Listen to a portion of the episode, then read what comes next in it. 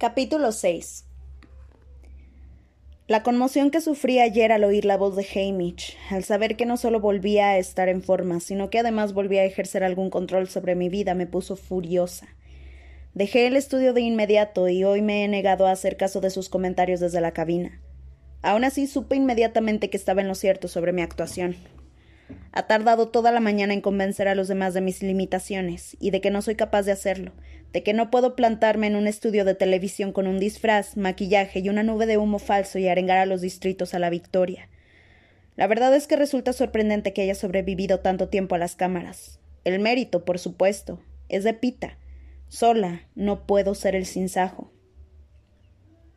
Nos reunimos en torno a la enorme mesa de mando, Coin y los suyos, Plutarch, Fulvia y mi equipo de preparación, un grupo del 12 en el que están Hamish y Gale, aunque también otros tantos que me sorprenden, como Livy y Saela Gracienta. En el último momento aparece Finnick empujando la silla de Viti, acompañados por Dalton, el experto en ganado del 10. Supongo que Coin ha reunido a esta extraña selección para que sea testigo de mi fracaso. Sin embargo, es Hamish el que da la bienvenida a todos, y por sus palabras entiendo que han venido porque él los ha invitado. Es la primera vez que estamos en una habitación juntos desde que le arañé la cara. Evito mirarlo a los ojos, aunque veo su reflejo en uno de los relucientes cuadros de control que cubren las paredes. Está algo amarillo y ha perdido mucho peso, así que es como si hubiera encogido. Durante un segundo temo que esté muriendo. Tengo que recordarme que no me importa. Lo primero que hace Hamish es enseñar la grabación que acabamos de hacer. Creo que he alcanzado un nuevo mínimo bajo las órdenes de Plutarch y Fulvia, porque tanto mi voz como mi cuerpo están como descoyuntados, van a saltos, igual que una marioneta a la que manipulan fuerzas invisibles. De acuerdo, dice Hamish cuando acaba. ¿Alguien está dispuesto a afirmar que esto nos va a servir para ganar la guerra? Nadie lo hace. Eso nos ahorra tiempo. Bueno, vamos a guardar silencio un minuto. Quiero que todos piensen en un incidente en el que Katniss Everdeen los conmoviera no cuando envidiaban su peinado, ni cuando su vestido ardió, ni cuando disparó medio bien con un arco. No cuando Pita hacía que les gustara. Quiero oír un momento en el que ella en persona les hiciera sentir algo real. El silencio se alarga y empiezo a pensar que no acabará nunca hasta que Libby habla. Cuando se ofreció voluntaria para ocupar el lugar de Prima en la cosecha, porque estoy seguro de que pensaba que iba a morir. Bien, bien, un ejemplo excelente dice Hamish. Agarra un rotulador morado y se pone a escribir en un cuaderno. Voluntaria en lugar de su hermana en la cosecha. Bien. Mira a su alrededor y añade. Otro. Me sorprende que el siguiente sea Vox, a quien había tomado, a quien había tomado por un robot musculoso que hacía cumplir la voluntad de Coin. Cuando cantó la, la canción, mientras la niña moría, en algún lugar de mi cerebro aparece la imagen de Vox con un niño apoyado en sus caderas. Creo que en el comedor. Puede que no sea un robot al fin y al cabo. ¿A quién no se le partió el corazón con eso, verdad? comenta Hamish mientras lo escribe. Yo lloré cuando drogó a Pita para poder ir por su medicina. ¿Y cuánto le dio el, el beso de despedida? Suelta Octavia. Después se tapa la boca, como si de repente se diera cuenta de que había cometido un error. Pero Hamish se limita a sentir y dice Ah, sí. Droga a Pita para salvarle la vida. Muy bonito, ¿verdad?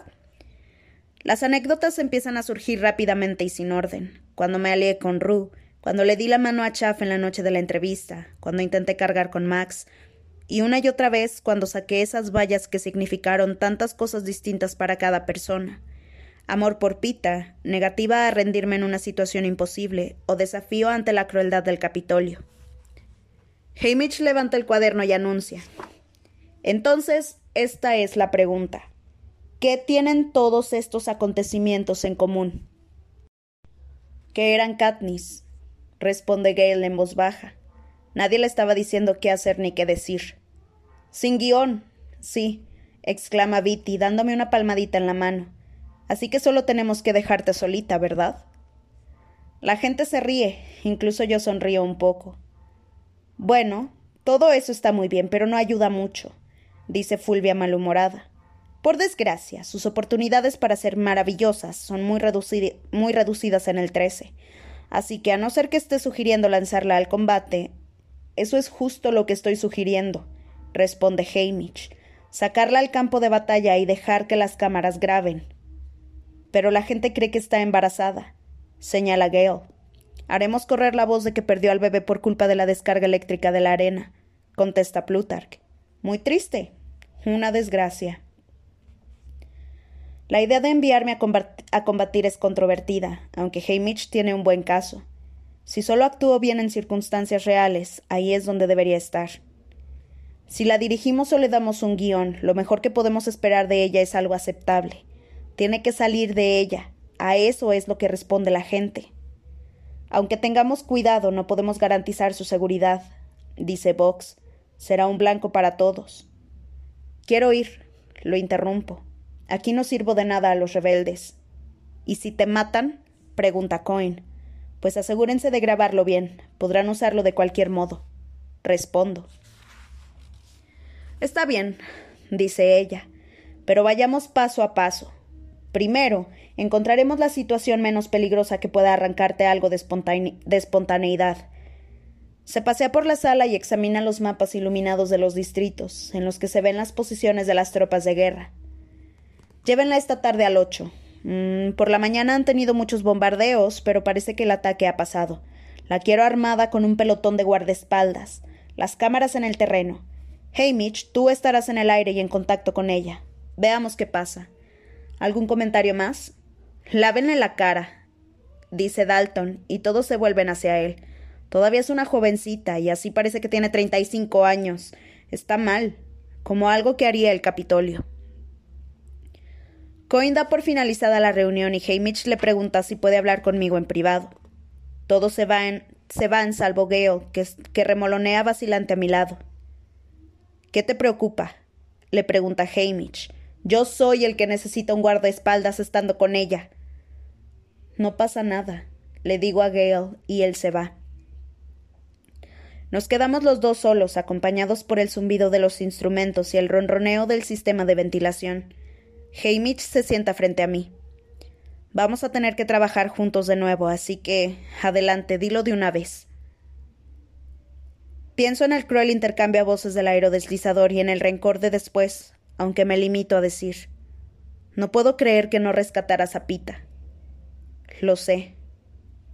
Falta algo, y no porque él no se haya disculpado, sino porque éramos un equipo. Habíamos acordado mantener a Pita a salvo. Era un trato poco realista, hecho al abrigo de la noche, pero un trato al fin y al cabo, y en el fondo de mi corazón yo sabía que los dos habíamos fallado. Ahora dilo tú, le pido. No puedo creer que le quitaras la vista de encima aquella noche, responde Hamish. Asiento. Eso es todo. Lo repito una y otra vez en mi cabeza, lo que podría haber hecho para mantenerlo a mi lado sin romper la alianza, pero no se me ocurre nada. No tenía selección, y aunque hubiera podido hacer que Plutarch se quedara para rescatarlo aquella noche, nos habrían derribado a todos. Apenas salimos de allí contigo. Por fin miro a Hamish a los ojos, ojos de la beta, grises, profundos y rodeados de los círculos oscuros de las noches sin dormir. Todavía no está muerto, Katniss. Seguimos en el juego, afirmo, intentando sonar optimista, aunque se me quiebra la voz. Sí, y sigo siendo tu mentor, responde y me apunta con el rotulador. Cuando estés en tierra, recuerda que yo estoy arriba. Tendré mejor vista que tú, así que haz lo que te diga. Hmm, ya veremos. Regreso a la sala de belleza y observo cómo desaparecen los ríos de maquillaje por el desagüe conforme me restriego la cara. La persona del espejo está andrajosa, con la piel irregular y los ojos cansados, pero se me parece. Me arranco la venda y dejo al aire la fea cicatriz del dispositivo. Eso es. Eso también se parece a mí. Como estaré en una zona de combate, Viti me ayuda con la protección que diseñó Sina. Un casco de un metal entretejido que se encaja en la cabeza. El material es flexible, como tela, y puede subirse como una capucha si no quiero tenerlo puesto todo el rato. Un chaleco para reforzar la protección de mis órganos vitales un pequeño auricular blanco que se une al cuello del traje por medio de un cable. Viti me engancha una máscara en el cinturón por si hay un ataque con gases. Si ves que alguien cae al suelo por alguna razón desconocida, póntela de inmediato, me dice. Para terminar, me cuelga a la espalda un carcaj dividido en tres cilindros de flechas. Recuerda, a la derecha, fuego, a la izquierda, explosivo, al centro, normales. No creo que los necesites, pero más vale prevenir que curar. Vox aparece para acompañarme a la división aerotransportada. Justo cuando aparece el ascensor, Finnick llega corriendo muy nervioso. Katniss, no me dejan ir. Les dije que estoy bien, pero ni siquiera me dejan quedarme en el aerodeslizador. Observo a Finnick, las piernas desnudas asomando bajo el camisón y las zapatillas del hospital, el pelo enredado, la cuerda a medio anudar enrollada en los dedos, la mirada de lunático. Sé que no servirá de nada pedir que lo dejen venir, ni siquiera yo creo que sea buena idea, así que me doy una palmada en la frente y digo Ay, se me había olvidado, es por esta estúpida conmoción cerebral. Se supone que tenía que decirte que fueras a ver a Viti en armamento especial. Han diseñado un nuevo tridente para ti. Al oír la palabra tridente es como si surgiera el viejo Finnick. ¿De verdad? ¿Y qué hace? Mira, no lo sé, pero si se parece a mi arco y a mis flechas, te va a encantar. Tendrás que entrenar con él, eso sí. Claro, por supuesto. Supongo que será mejor que baje. Finnick, ¿y si te pones unos pantalones? Él se mira las piernas como si se diera cuenta por primera vez de lo que lleva puesto. Se quita el camisón y se queda en ropa interior. ¿Por qué? Es que esto. añade, poniendo una pose provocativa muy ridícula. ¿Te distrae? No puedo evitar reírme porque tiene gracia, y más gracia todavía por lo incómodo que parece Vox. Además, me hace feliz, ver que Phoenix suena como el chico que conocí en el vasallaje de los veinticinco. es que tengo sangre en las venas, O'Dare. Digo, entrando en el ascensor antes de que se cierren las puertas. Lo siento, digo, dirigiéndome a Vox. No te preocupes, creo que lo has llevado muy bien. Al menos mejor que si hubiera tenido que detenerlo. Sí, le echo un vistazo. Tendrá unos cuarenta y tantos años. Lleva el pelo gris muy corto y sus ojos son azules. Una postura increíble. Hoy ha hablado dos veces y lo que ha dicho me hace pensar que preferiría ser mi amigo antes que mi enemigo.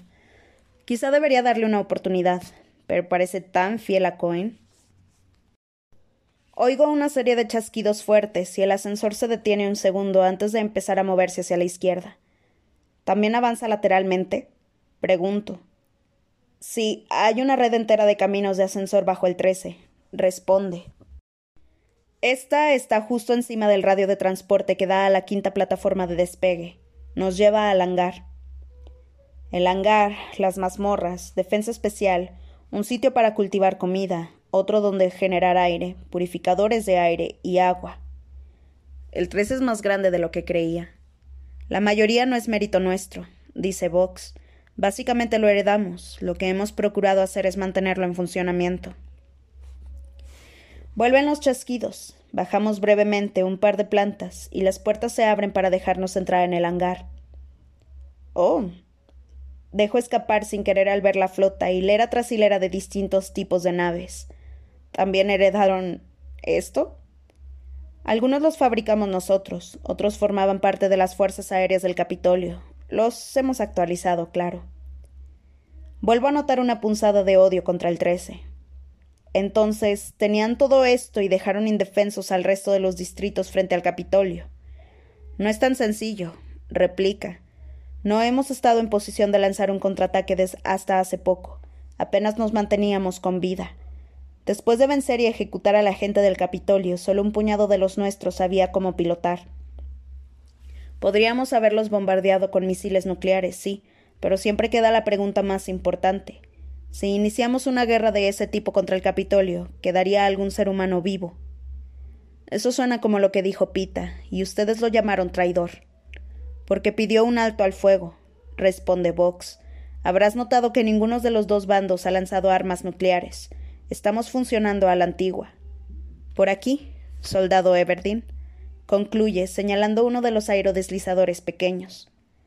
Subo las escaleras y veo que dentro están el equipo de televisión y sus herramientas. Todos los demás llevan los monos militares gris oscuro del 13, incluso Hamish, aunque él parece incómodo con lo ceñido que le queda el cuello. Fulvia Cardio entra a toda prisa y deja escapar un bufido de frustración al verme la cara. Tanto trabajo tirado a la basura, No te culpo a ti, Katniss. Es que hay muy poca gente con rostros fotogénicos. ¿Como él? Dice, agarrando a Gale, que está hablando con Plutarch y volviéndolo hacia nosotros. ¿Verdad que es guapo? Lo cierto es que Gale está impresionante con el uniforme, supongo. Sin embargo, la pregunta nos avergüenza a los dos dada nuestra historia. Intento pensar en una réplica ingeniosa cuando Vox dice en tono brusco. Bueno, es normal que no nos impresione mucho. Acabamos de ver a Finicoder en ropa interior. Decido que efectivamente Vox me cae muy bien. Se nos avisa del inminente despegue, así que me siento al lado de Gale, frente a Hamish y Plutarch, y me abrocho el cinturón. Nos deslizamos a través de un laberinto de túneles que se abren, eh, que se abren a una plataforma. Una especie de elevador hace que la, que la nave suba poco a poco de una planta a otra. De repente estamos en el exterior, en un gran campo rodeado de bosques, y después despegamos de la plataforma y las nubes nos envuelven. Una vez libre del bullicio previo a la misión, me doy cuenta de que no tengo ni idea de qué me espera en este viaje al Distrito 8. De hecho, sé muy poco sobre el estado real de la guerra y lo que hace falta para ganarla. Tampoco sé qué pasaría si lo hiciéramos. Plutarch trata de explicármelo en términos simples. En primer lugar, todos los distritos luchan contra el Capitolio, salvo el 2, que siempre ha tenido una relación privilegiada con nuestros enemigos, a pesar de su participación en los Juegos del Hambre. Reciben más comida y mejores condiciones de vida. Después de los días oscuros y la supuesta destrucción del 13, el Distrito 2 se convirtió en el nuevo centro de defensa del Capitolio. Aunque en público se presenta como el hogar de las canteras de la nación, igual que el 13, era conocido por sus minas de grafito. El Distrito 2 no solo fabrica armas, sino que entrena e incluso suministra a agentes de la paz. ¿Quieres decir que algunos de los agentes nacen en el 2? Pregunto. Creía que eran del Capitolio. Eso se supone que debes creer, responde Plutarca sintiendo. Y algo, algunos sí son del Capitolio, pero su población nunca podría mantener una fuerza de ese tamaño. Además, está el problema de reclutar a ciudadanos criados en el Capitolio para una aburrida vida de privaciones en los distritos. Un compromiso de veinte años en el cuerpo, sin casarse y sin hijos. Algunos se lo tragan por el honor del cargo, mientras que otros lo aceptan como alternativa al castigo. Por ejemplo, únete a los agentes de la paz y te, te perdonaremos las deudas. En el Capitolio hay muchas personas ahogadas por las deudas, aunque no todas ellas sirven para el servicio militar, así que el Distrito 2 es nuestra fuente de tropas adicionales. Para ellos es una forma de escapar de la pobreza y la vida en las canteras. Los educan como a guerreros. Ya has visto lo dispuestos que están sus hijos a presentarse voluntarios como tributos. Cato y Clove, Brutus y Enovaria. He visto su buena disposición y también su sed de sangre. Pero ¿Todos los demás distritos están de nuestra parte? Pregunto. Sí. Nuestro objetivo es tomar los distritos uno a uno y acabar en el dos, de modo que el Capitolio se quede sin suministros. Entonces, cuanto esté más débil, lo invadiremos, explica Plutarch. Será un reto completamente distinto, pero no adelantemos acontecimientos. Si ganamos, ¿quién estará a cargo del gobierno? pregunta Gale. Todos, responde Plutarch. Vamos a formar una república en la que la gente de todos los distritos y el Capitolio pueda elegir a sus propios representantes y enviarlos a un gobierno centralizado. No pongan cara, ya ha funcionado antes. En los libros, masculla Hamish. En los libros de historia, replica Plutarch. Y si nuestros ancestros pudieron hacerlo, nosotros también. A decir verdad, nuestros ancestros no tienen muchas razones para presumir de nada. Es decir, no hay más que ver el estado en el que nos dejaron, con guerras y el planeta destrozado.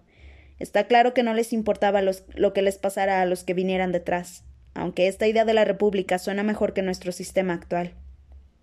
¿Y si perdemos? Pregunto. Si perdemos, repite Plutarch. Mira a las nubes y esboza una sonrisa irónica.